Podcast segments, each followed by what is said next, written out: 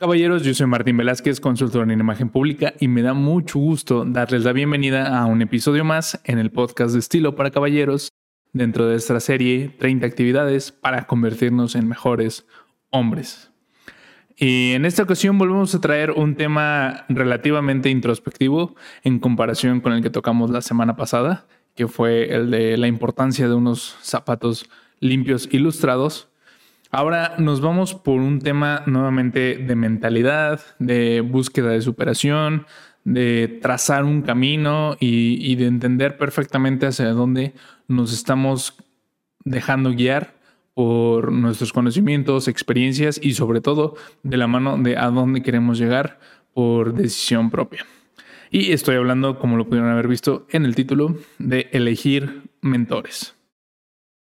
En este punto el elegir un mentor se hace como referencia a una persona, a una figura, a un referente que te sirva como, como un sustento, como una guía dentro del camino que o estás recorriendo o estás próximo a recorrer. Entonces es importante el contar con estas personas dentro de nuestra vida porque normalmente elegimos a aquellos que ya tienen una cierta experiencia y que son capaces de proporcionarnos muchísima de ella para poder crecer con base a sus errores y no de los nuestros. Eh, es un poco la cuestión que hablábamos en el primer capítulo, en la primera actividad, que es la definición de los valores, donde se mencionaba la prudencia y, cómo se obtenía a través del el crecimiento y, y las vivencias diarias, que sin ellas no podremos crecer ni madurar tan fácilmente porque no nos estamos exponiendo a circunstancias nuevas, a circunstancias complicadas o a salirnos de nuestra zona de confort, que pues en realidad es un término que se utiliza muy ambiguamente en el sentido tanto de romantizarlo como de castigarlo, como de dejarlo en un punto en el que probablemente esté mal si te estás quedando ahí que, yo no lo creo.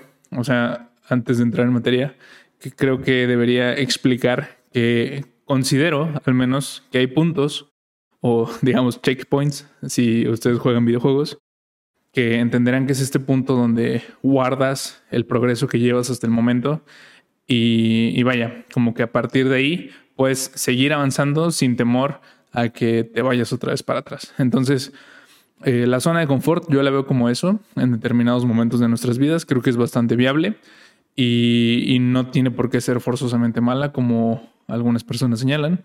Y tampoco creo que esté bien el estar todos los días buscando alguna, alguna manera de salirnos de ella. Creo que a veces también es importante saber disfrutar ese punto y entender y apreciar en dónde estamos hoy por hoy, gracias a que fue y sobre todo esto también nos va a ayudar a definir el a dónde vamos.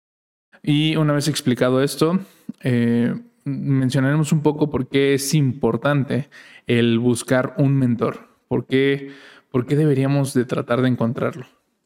Y en el libro, el autor Brett McKay eh, nos menciona que nos sirve porque tener un referente nos motiva y nos impulsa a trabajar.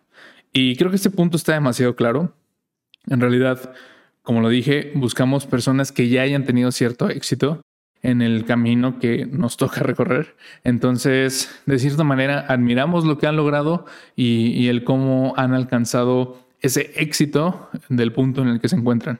Y ojo, cuando estoy diciendo éxito, no forzosamente se requiere eh, hablar de un ingreso económico considerable, que si bien puede ser uno de tus objetivos, no forzosamente está ligado a eso.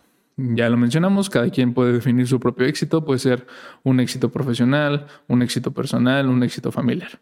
Y de eso hablaremos un poco más adelante. Así que nada más para que no lo vayan como mezclando.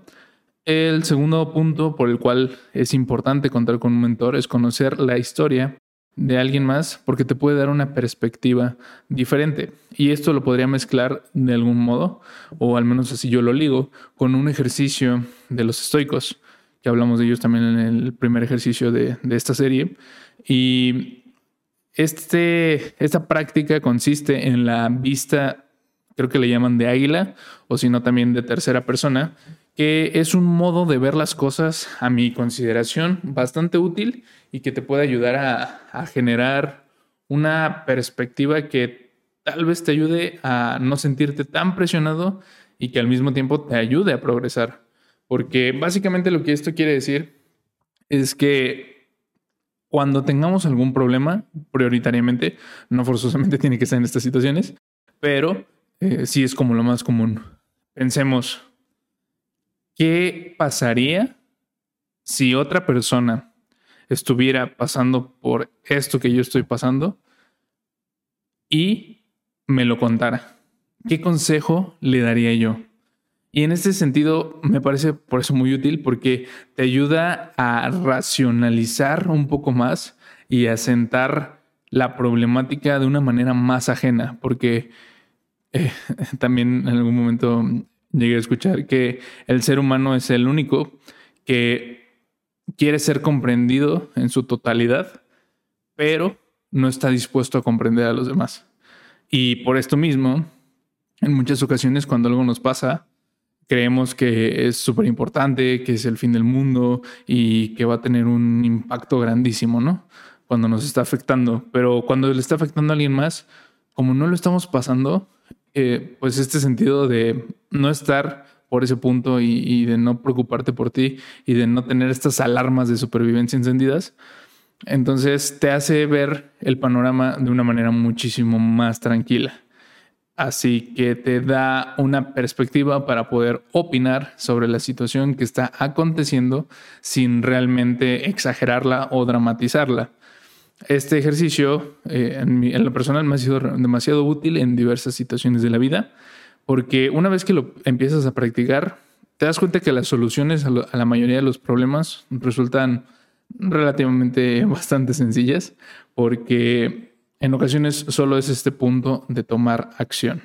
Así que mezclando un poco esto con la perspectiva de la tercera persona o de la vista de águila, podríamos entender que esa historia que la persona ya vivió nos puede servir como un referente para comprender el que sí y el que no.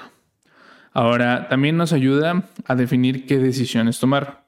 Y si bien claramente no todas las circunstancias van a ser iguales en un 100% a como las pasó aquella persona a la que estamos buscando como mentor o incluso no son iguales para las propias personas que se encuentran cercanas a nosotros, sí es cierto que existe un gran punto de comparabilidad, porque finalmente, por muy distintas que sean las ramas, los enfoques o las perspectivas, eh, a grosso modo y de manera esencial, los problemas terminan siendo los mismos. En el caso de una pelea con un amigo, normalmente vienen a ser los, los mismos puntos de inflexión, al igual que con una pareja o los problemas laborales. Si te fijas y te pones a racionalizarlos, te darás cuenta que terminan por ser sumamente parecidos o más iguales de lo que tú creerías a los de tus propios compañeros. Entonces, de esa manera, el entender cómo afrontó alguien más una situación similar a la tuya te puede dar una postura, al menos para poder contemplar un punto de vista que probablemente no habías visto. Y, eso me parece a mí sumamente valioso porque yo creo que en ocasiones también nos ha pasado que mientras estamos contándole un problema a una persona, de repente nos damos cuenta que la solución era muy sencilla pero no nos habíamos, no lo habíamos notado porque estábamos bloqueados tratando de resolverlo de cierta manera. O precisamente también cuando lo externamos, como la persona no está viéndolo con esa presión, suele dar un punto de vista desde su experiencia un poco más simple, si lo podemos llamar así, porque no está contemplando tantas variables. Entonces, en muchas ocasiones, esos caminos, pues tan obvios y sencillos no los llegamos a encontrar y puede ser que a través de la experiencia y las decisiones de otra persona lo podamos conseguir. Ahora bien, ¿cómo encontrar un mentor? Y aquí lo vamos a dividir en cinco puntos. Quiero que lo vayas estudiando, repasando y, y pienses más o menos cómo lo puedes ir armando desde ahorita. Recuerda que tendrás toda la semana para revisarlo o a menos que vayas como poniéndote al corriente. Recuerda no pasar de una actividad a otra si es que no la terminaste ya. Y bien, el primer punto será determinar qué tipo de mentor buscas o necesitas. Porque al ser seres sociales y holísticos en el sentido de que nos comprendemos de muchas variables, mm, entendemos que hay un ser de nosotros que convive en el trabajo hay, y que busca el éxito profesional. Hay un ser de nosotros que estudia o va a la escuela o se está preparando para justamente complementar la parte profesional. Y hay otro ser de nosotros que busca crecer internamente a través de la espiritualidad. Hay un ser que trata de convivir con familiares, amigos, eh, parejas, en las que justamente está como tratando de mejorar sus relaciones. Así que no va a ser lo mismo el mentor que buscarás para un enfoque que para otro. En, este caso yo creo que podríamos limitarlo a tres para que sean estos tres campos los que estamos trabajando de manera un poquito más focalizada y, y que no se esparza tanto, ¿saben? Que no, que no empecemos a divagar por tener una lista de siete mentores en siete diferentes ámbitos de la vida si bien es importante trabajarlos todos y cada uno de ellos, hay momentos en los que pues tal vez les podamos prestar más atención a unos. Y una vez que ya conseguimos y dominamos, entre comillas, porque pues siempre se puede aprender o mejorar, ya entendemos o ya hay un camino que nos permite el mantenernos por un buen tramo hasta que sea necesario otro cambio. Por ejemplo, en el caso, aquí tengo tres, un coach, un nutriólogo y un consultor.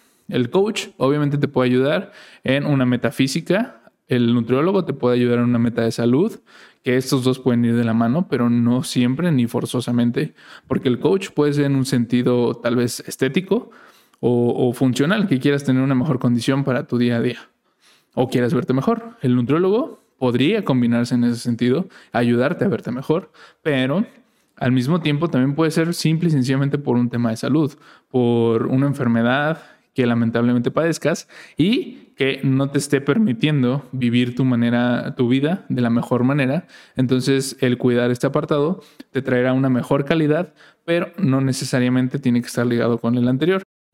Y en tercera, por ejemplo, un consultor, como un servidor, que en ocasiones podemos ayudar a la cuestión de la marca personal a través de la vestimenta, podemos ayudar por la parte de capacitaciones o podemos ayudar tal vez por la parte de branding empresarial.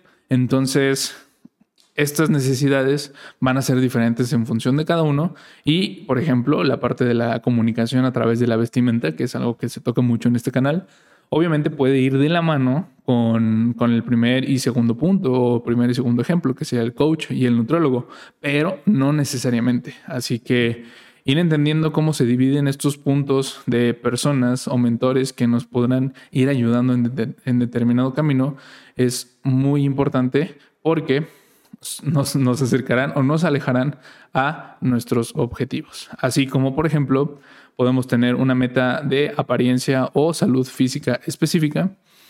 Una vez conseguida esa meta, Puede ser que dejemos de lado un poco esta cuestión porque ya, ya aprendimos, por ejemplo, a comer o a entrenar o, a vestirnos, ¿no? Entonces, adecuadamente para nuestros objetivos. Como ya entendemos estos puntos, somos capaces de poner pausa o simple y sencillamente seguir un poco por rutina estos apartados porque ya tengo el hábito del gimnasio, ya tengo el hábito de comer bien, ya tengo el hábito de comprar prendas de calidad básicos o que comuniquen lo que estoy buscando. Entonces, eh, ya no sería necesario un enfoque completo de mi atención a estos puntos. A lo mejor ahora podría pasar a, a un punto de mentoría empresarial en el que quiero que mi negocio crezca. Entonces, ahí cambiamos de mentor y evolucionaríamos a uno que está enfocado hacia otro camino, mientras ya mantenemos un buen estándar en los otros tres puntos que mencioné anteriormente. Así que aquí creo que es indispensable el que definamos tres caminos, los cuales vamos a tomar referentes. Ahora, también es importante no, no idealizar, o al menos esto es algo que yo agrego, a los mentores que tomemos como referencia. No idealizarlos en el aspecto de comprende que a pesar de que sean quienes sean y hayan logrado lo que hayan logrado, no dejan de ser humanos. Entonces, esa persona por muy experta que sea, se equivocó en algo. Tal vez tomó una mala decisión o llegó a tomar prácticas que tal vez no eran totalmente congruentes en algún momento. Así que el hecho de estar en ese punto en ese momento no los exime de haber pasado por este camino, porque finalmente de algún modo ellos también lo aprendieron. Entonces, no idealizarlo. Y aquí me gusta mucho también esta idea de seguir ideas, no personas, porque hay personas que son estandartes de ciertos movimientos, de ciertas ideologías, y, hay puntos donde se desvirtúa y ya no siguen comunicando lo que nosotros buscábamos bajo esa ideología. Entonces es importante también estar examinando eso.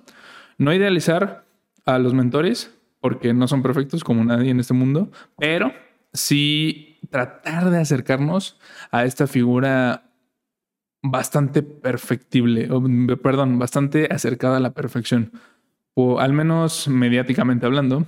Y, esto no quiero que lo vean como en un sentido de que te genere estrés como de, ah, sigo a la persona más fit y musculosa, entonces me va a causar mucho, mucho trauma o, mucho detenimiento el tener esa perspectiva para medirme y sobre todo los resultados que estoy obteniendo. Entonces, no, no lo vean por ese lado, sino véanlo como tratar de apuntar a esos grados con el hecho de obtener un resultado cercano, pero nunca esperen que sea igual. En algunos casos puede que incluso sea hasta mejor. Pero no lo condicionen, no tengan, eh, vaya, expectativas como irreales. Esto también es parte del estoicismo, en donde manejan que no existe, digamos, la decepción tras un resultado, si es que no se tenía una expectativa incongruente con ello, ¿saben? En ocasiones, por ejemplo, abrir un canal de YouTube, el creer o estar ilusionado y pensar que subiendo uno o dos videos te vas a volver viral y vas a tener muchísimos seguidores y vas a poder vivir de ello y hacerlo un mecanismo de trabajo, eso sería una, un objetivo o una perspectiva que podría generar mucha ansiedad y frustración porque no es una meta real y finalmente eso no se puede controlar. Entonces habría que enfocarse en lo que sí se puede cambiar. Entonces, tengan mucho cuidado en este punto y se muy bien. Ahora, número dos, haz una lista, enumera prospectos y alternativas.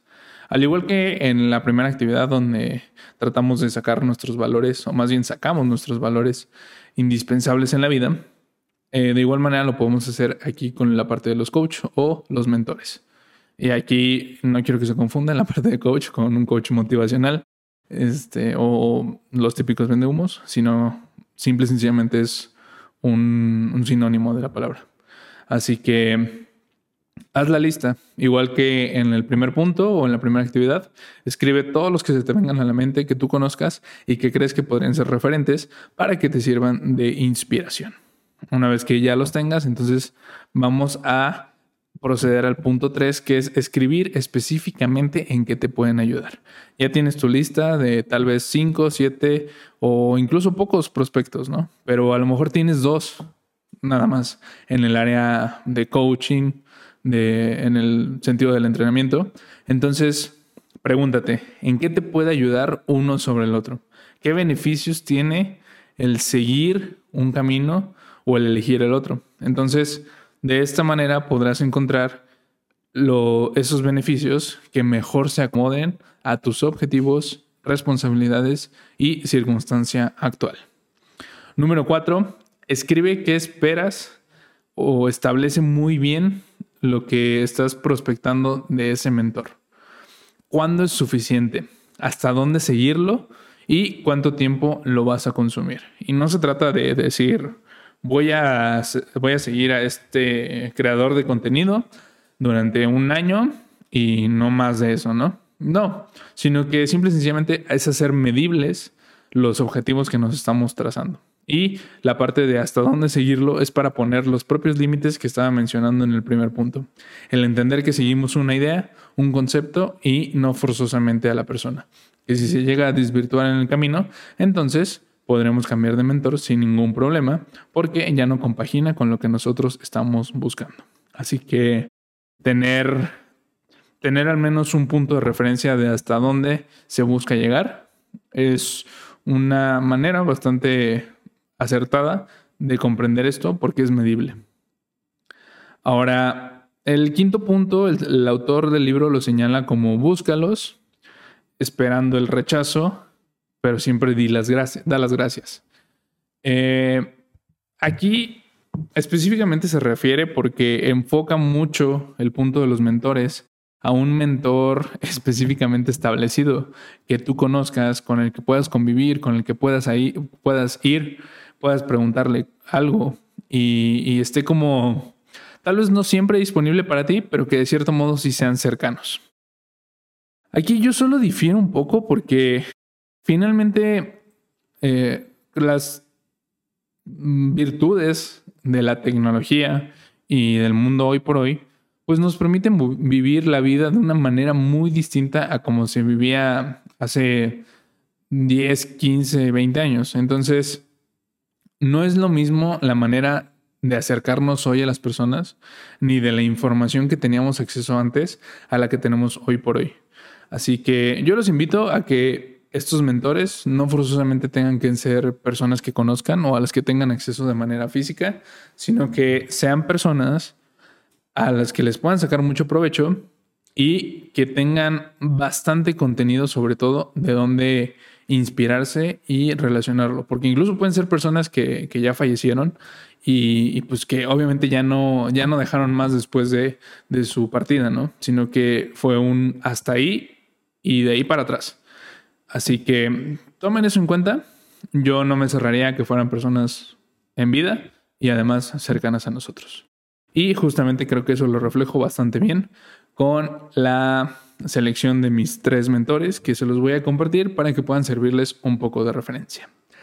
En el primer punto, el primero y el tercero creo que están bastante sentados en un punto inamovible en el que, pues vaya, siempre van a estar de una forma o de otra, siendo referencias. Tal vez, como lo dije, solo va a haber puntos en los que van a pasar tal vez a segundo plano y, van a estar ahí porque siguen existiendo, siguen siendo mis referentes, pero no, se le, no, no me voy a acercar tanto o no voy a contemplarlos tanto en ese punto porque puede que simple y sencillamente en el punto de mi vida, en un corto o mediano plazo, el enfoque que tenga no sea un punto donde me, sirva mucho el consultar o inspirarme de estas personas.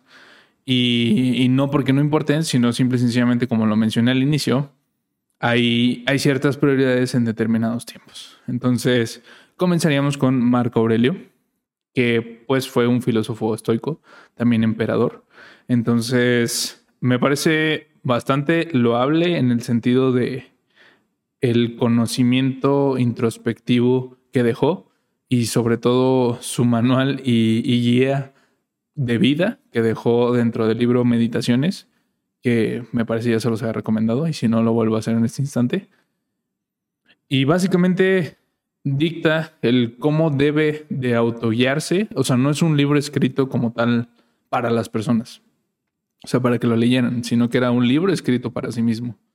Y la manera en la que se expresa, en la que determina los puntos de vista estoicos y en la que los plasma de una manera práctica, literalmente para el día a día, es, a mi parecer, bastante enriquecedor y funcional para aquellos que de alguna manera queremos acercarnos al estilo de vida de, un, de ser un buen hombre o una buena persona. Entonces, de él que quiero obtener su sabiduría y práctica de las virtudes estoicas, que si quieren conocerlas pueden revisar el primer capítulo si no lo han hecho, en donde hablamos de la primera actividad, definición de valores, y también el liderazgo que planteaba como pues vaya, como el puesto político que ocupaba al ser un emperador. Entonces, creo que en la parte de construcción personal, espiritual y filosófico es donde me está me estoy apoyando de los conocimientos escritos y referencias que podemos obtener de Marco Aurelio para poder implementarlos y dejarlos, como lo mencioné, como un hábito, como una constante en mi vida. Que, que día con día se me haga normal el pensar de manera similar a como lo hacía él y con las propuestas y enfoques que él proponía. Entonces, eh, por ese lado, sería el primer mentor. El segundo mentor sería La Roca, porque creo que es un muy buen referente de la tenacidad, del compromiso y de la gratitud para con el mundo. No necesariamente gratitud porque hay que ser un buen cristiano o porque hay que ser un buen discípulo, sino esta cuestión un poquito como del balance universal, del mana, de, esta magia de haz bien y te llegará bien o, o, actúa con buenas obras para que se te regrese y no, no forzosamente en ese sentido, sino simple y sencillamente de fomentar sí una actitud cercana y amigable que, que sea bastante Mm, vaya, como afectuosa en un sentido benéfico para el resto de personas. Y obviamente el punto de cómo creció, el cómo llegó a ser el hombre de negocios que es hoy por hoy, el referente mundial, el impacto que genera en la vida de tantas personas. Y por supuesto lo elegí porque en cierto sentido me parece muy admirable y creo que es lo que todos reconocemos de él su parte física estética, que pues a mi parecer ese hombre nunca faltó al gimnasio. Entonces, esta constancia y compromiso con el deporte es una de las partes que me gustaría imitar o tratar de concretar en mi persona en el corto y mediano plazo para, para precisamente poder hacer cambios en mi persona. Entonces, el por, eso, por eso lo elegí en este punto y el tercer mentor o referente serían, bueno, mis padres, porque finalmente creo que siempre sería un punto referente para todos, porque ellos ya vivieron una vida, pudo haber sido bastante similar o bastante diferente a la que nosotros estamos pasando. Y finalmente, siempre creo que la intención de todo padre o madre es el de dejar un camino mejor. No voy a decir sencillo, porque en cierta medida sí lo es, es una consecuencia de, pero no, no, no, no es en el sentido de que sea fácil porque, porque quieran que no lo aprendan, sino porque no quieren pasar por situaciones que ellos previamente ya pasaron. Y, atendiendo también a un dicho que es el de que más sabe el diablo por viejo que por diablo, pues finalmente nuestros padres cuentan con una vasta experiencia en muchos ámbitos, desde laborales hasta personales, familiares. Y en el caso, en mi caso en particular, sí son personas a las que acudo constantemente para tomar un punto de referencia o de opinión y eh, vaya a guiarme en cuanto a las decisiones. Al menos en el punto de mi vida en el que me encuentro, que, que es como definiendo el camino y el trazo que voy a seguir. Ahora bien, como lo mencioné, son personas que nos estarán ayudando a tomar un camino para poder continuarlo a un largo plazo. Y no significa que siempre van a ser como los, los o las tres personas donde tengamos los reflectores puestos en algún momento cambiarán, irán subiendo otras personas, irán pasando a segundo plano para simple y sencillamente mantenernos. En mi caso, una vez mantenidas por al menos, por ejemplo, la guía o el ímpetu o esta referencia de, la roca, de, poder tener compromiso y responsabilidad con el cumplimiento de una dieta o de un ejercicio, este, después de unos tal vez seis, ocho meses. Entonces, por ejemplo, creo que estaría cumpliendo su cometido en mi vida y podría pasarlo a segundo plano, simple y sencillamente manteniendo ese estilo de vida que ya, ya habré obtenido en ese momento y tal vez reemplazándose perdón, por algún otro.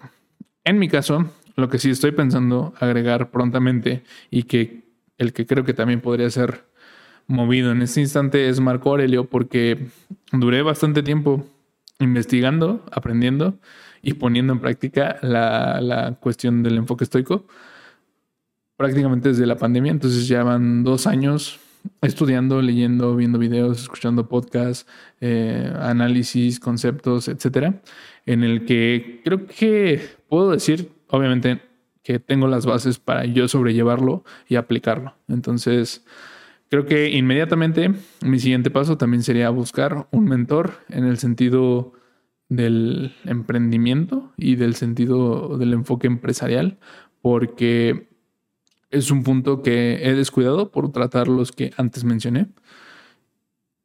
Y pues es tiempo de enfocarle y darle trabajo a, mis propios proyectos. Entonces, creo que esos serían los siguientes pasos a tomar con respecto a mis mentores. Espero que para este punto ya se te hayan venido algunos ejemplos y algunos referentes a la mente, que ya tengas más o menos una idea de qué camino y qué personas podrías elegir y que vaya, que no te sea tan complicado, porque finalmente algo bien importante es poner en práctica lo que estos mentores te van a enseñar y ahí es donde más te voy a presionar para que lo hagas y te invito en este instante a que no dejes pasarlo, porque también ya estuve en el punto en el que aprendía y aprendía y aprendía e investigaba y buscaba y trataba de escuchar y asimilar, pero no aplicaba. Entonces, cuando empiezas a hacerlo, te das cuenta que probablemente de nada sirvió aprender tanto, porque ahora tu enfoque es tan grande y complicado que es difícil aterrizarlo a una idea sencilla. Entonces, mi propuesta es que lo que vayan aprendiendo de estas personas, tan rápido como lo puedan aplicar, es lo ideal, porque entre se van a equivocar, eso es un hecho. O sea, el que ustedes escuchen que, que, por ejemplo, en mi caso, ¿no? La roca diga, es que yo estructuro mi mañana de esta forma para nunca eh, fallar en el almuerzo y fallar en mi rutina. Finalmente no llevo el tiempo que lleva la roca entrenando, no llevo el estilo de vida que la, que la roca lleva en este momento. Entonces, me resultaría imposible y utópico, que es lo que les platicaba al inicio, el pensar ilusamente que podría imitarlo a la perfección. Entonces, muy seguramente en el proceso fallaré en algún punto o me equivocaré en alguna cosa. Pero lo importante de esto es que entre más rápido te equivoques, también aprenderás y mejorarás mucho más rápido. Así que me despido con esto, caballeros. Espero que tengan una excelente semana. Recuerden buscar y elegir a sus mentores para poder continuar con los ejercicios. Nos vemos hasta la próxima.